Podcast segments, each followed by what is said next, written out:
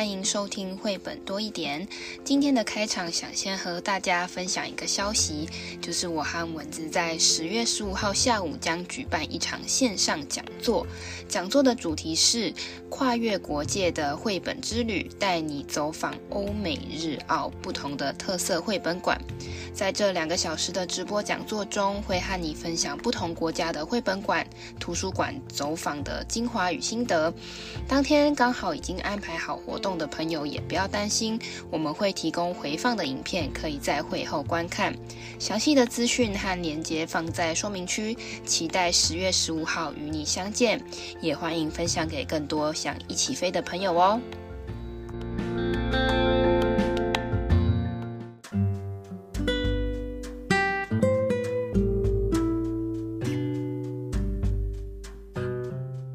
嗨，大家好，我是皮老板。蚊子，我们这一集开始呢，我们要聊的是 SDG Two，就是消除饥饿的这个主题。那我们一样也会分成三集来聊这个消除饥饿。那消除饥饿呢，我们上上一次也有聊到，我们现在二零二三年是一个中间报告的时候。那在 SDG Two 的中间报告，我们究竟是表现得如何呢？从报告中可以看出来哦，如果我们没有做更进一步的努力或改善的话，预测在二零三零年的时候，全球大概还是会有六亿多人面临饥饿这样子的困境，而且呢，呃，在许多国家的食品的价格一直是有节节攀升，通膨嘛，没错。如果你是在台湾的听众，应该也有感受到最近几年这个这个食物啊五块十块的涨。我就这么说吧，大家欢迎大家来我们这北投这边玩，我们有很知名的陈记炸鸡，陈记炸鸡从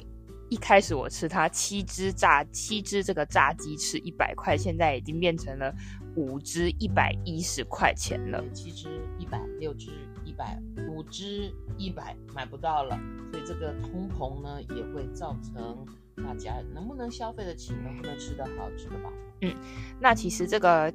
这个饥饿的状况，除了会影响健康之外呢，其实会非常的严重影响儿童的部分，就是他们因为没有足够的营养素，所以他们可能会有呃，除了身体会消瘦，有一些疾病的问题，甚至它会影响他的发育，就会有发育迟缓的问题。其实如果妈妈怀孕饥饿了的话，也生不出健康的小孩。没错，那我们接下来的三集就会来讨论呃，消除饥饿的这个主题，那我们会分别从从三个不一样的呃小的项目来讨论。第一个，也就是今天我们要讲的，就是为什么会有饥饿。前上上一上一季我们是讲那个贫穷嘛，我们也讲了为什么会有贫穷。那到底为什么会有饥饿呢？那第二季第二集，也就是下下个礼拜我们会谈的是，那么饥饿就是。这个食物不够，那我们平常吃的这些食物都是从哪里来的？那么第三本书我们会讨论，那既然有这个饥饿的问题，我们有什么方式可以改善？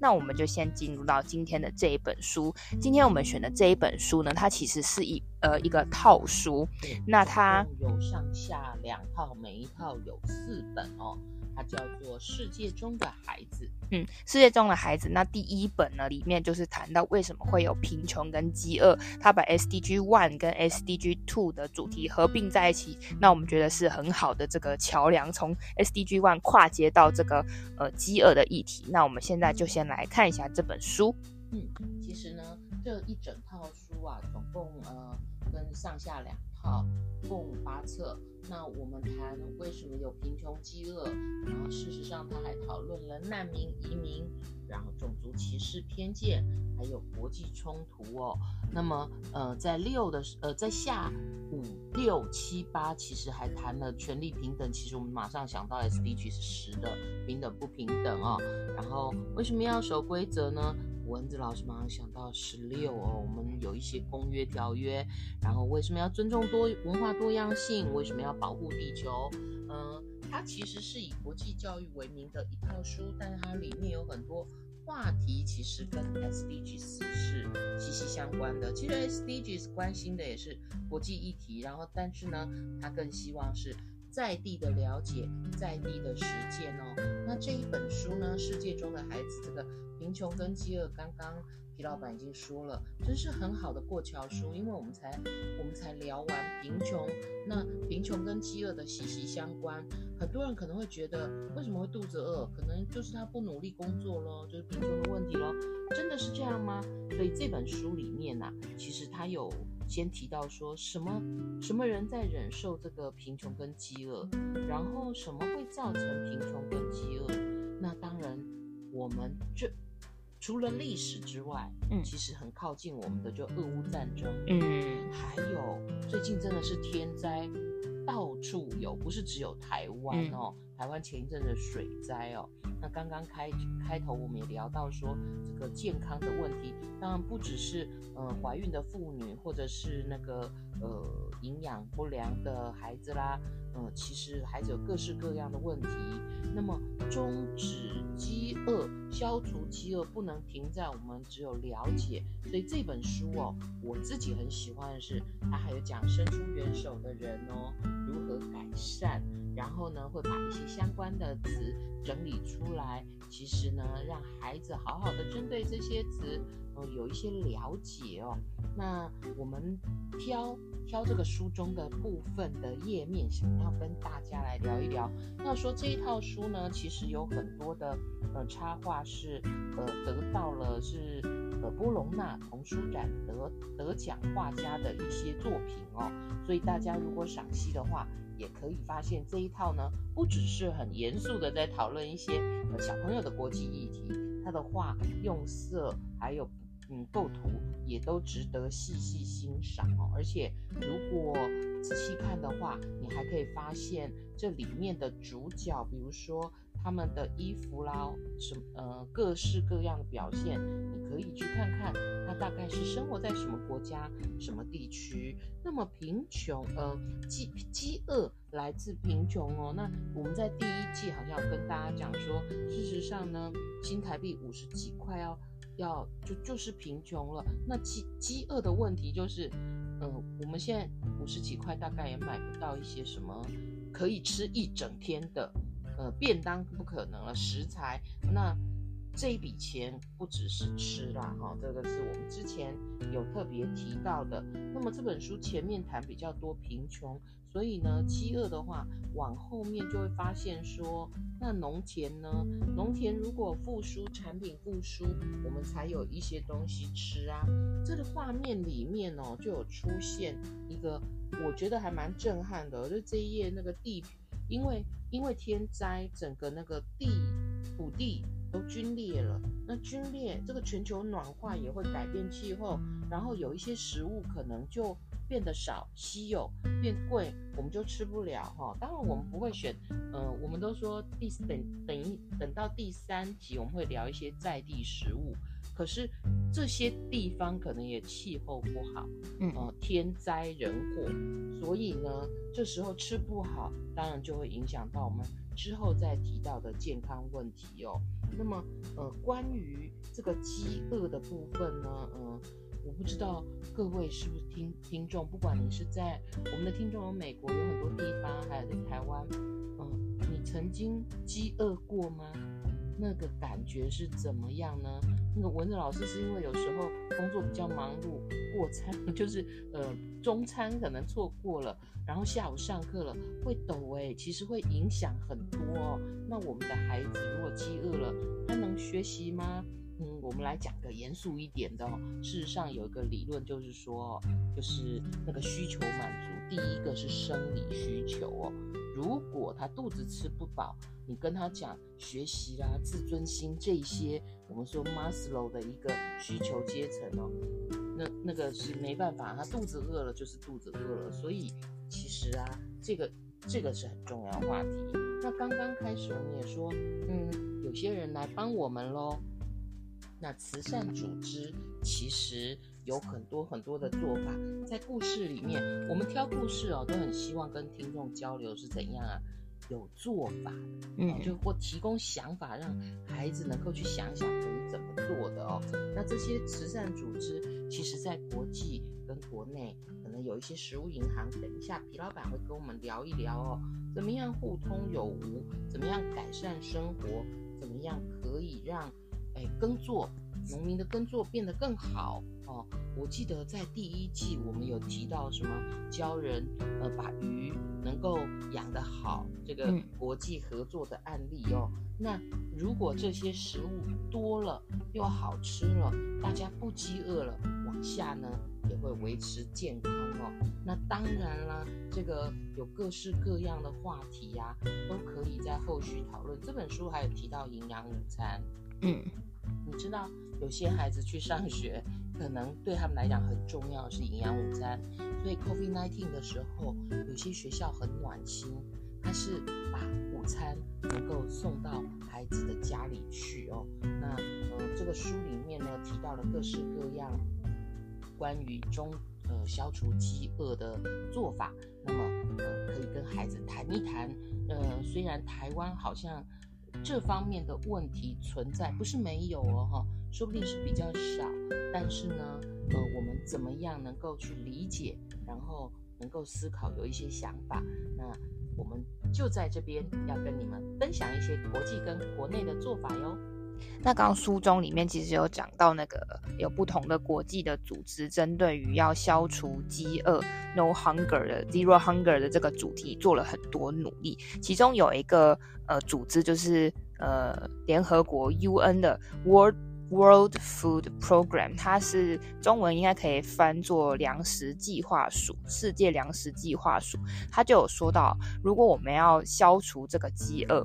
你只给他食物，其实有时候是不够。这第一阶段，他可你可以直接给他食物，但是没有办法解决他长期的问题嘛。而且他们也说到了，就是极端的这个营养不良或是营养食物的问题，长远的来看，你现在短时间来看，就这个人可能很快他会有疾病的问题，可能会呃面临死亡。那长远的来看呢，对于整个地区或者国家的发展上，在经济上经济层面的影响是很大的。原本可能只是个人的呃健康生理问题，但是长远来看，这个国家或者这个地区非常多人都有这个问题的时候，自然它的经济面也不会是不会太好。没错，我们常说人力就是国力，如果贫穷了，如果饿了，然后如果健康不好了，这个国家其实就好不了，那这就会造成国际上的各种问题。嗯，那这个粮食计划署呢，它其实因为它是个国际很大的组织，在针对于这个粮食。的问题上面的一些努力，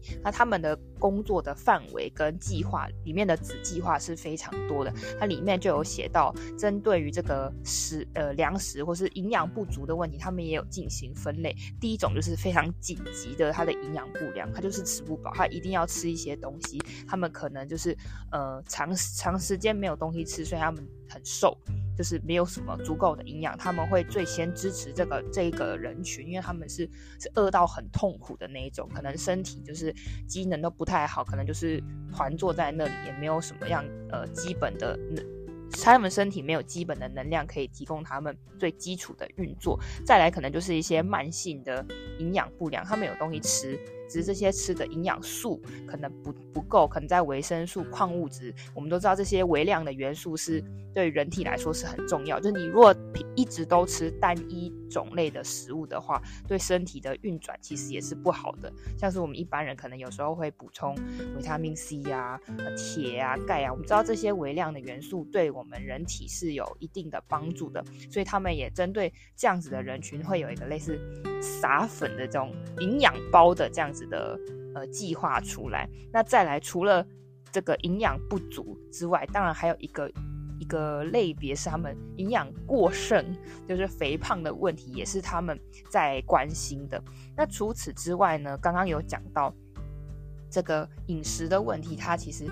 二是一个结果，它有非常多的原因，有非常多不同的人群嘛。那他们也有做分类，其中里面书里有讲到，有可能是天灾。天灾的意外也是紧，他们是一类的紧急救援，他们可能会从各国呃运送不一样的物资，立刻到呃天灾发生的地方给予第第一时间的救助。那有可能他们是长时间就是经济条件不好的地区，他们会有一个我等下会稍微跟大家介绍是食品卡、食品券的这样子的这样子的。等于说是金元经经济上面的一个救援方式，然后还有另外一种就是刚刚讲到学生会有学校餐点的这样子的问题，那他们也有不一样的呃救援方式。那另外呢，刚刚也有讲到，就是小朋友跟或是孕妇他们在呃怀孕的过程，他们也有必须要的营养去补充，才可以生出比较健康的小朋友。那这一块他们也有另外一个 program。在这个官网上面可以给大家查询。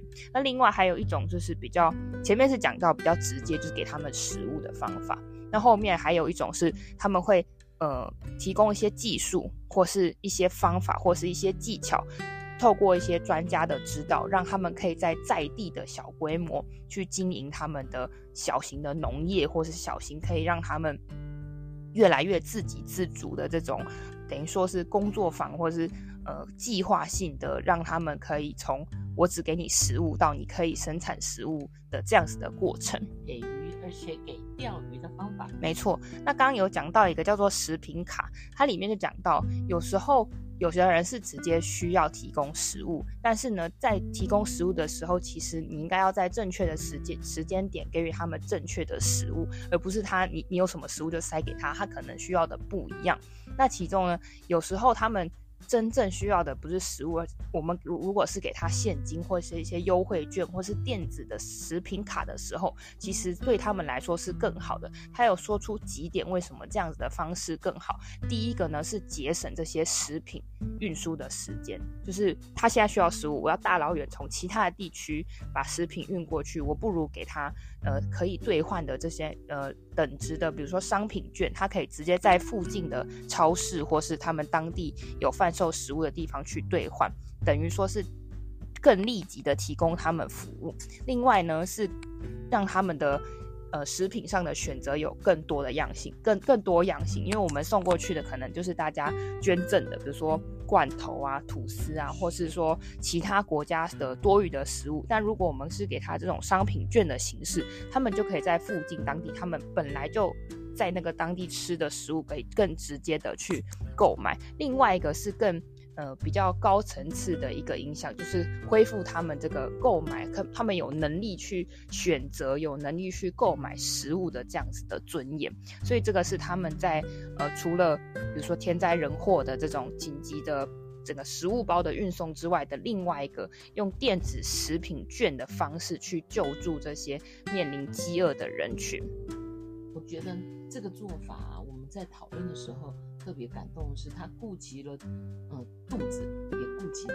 面子。没错，那接下来我们一样有三个问题提供给大家，可以回去思考看看。第一个是书中提到哪些原因会造成人们饥饿呢？那第二个是这些处在饥饿的状态的人们，他们可能会有哪些问题？第三个是书中有说到不同的组织会给予他们协助，那你有什么方法可以协助他们呢？如果你喜欢今天的节目，欢迎分享给你的朋友，也可以在评论区留下你的答案哦。我们下个故事见，拜拜。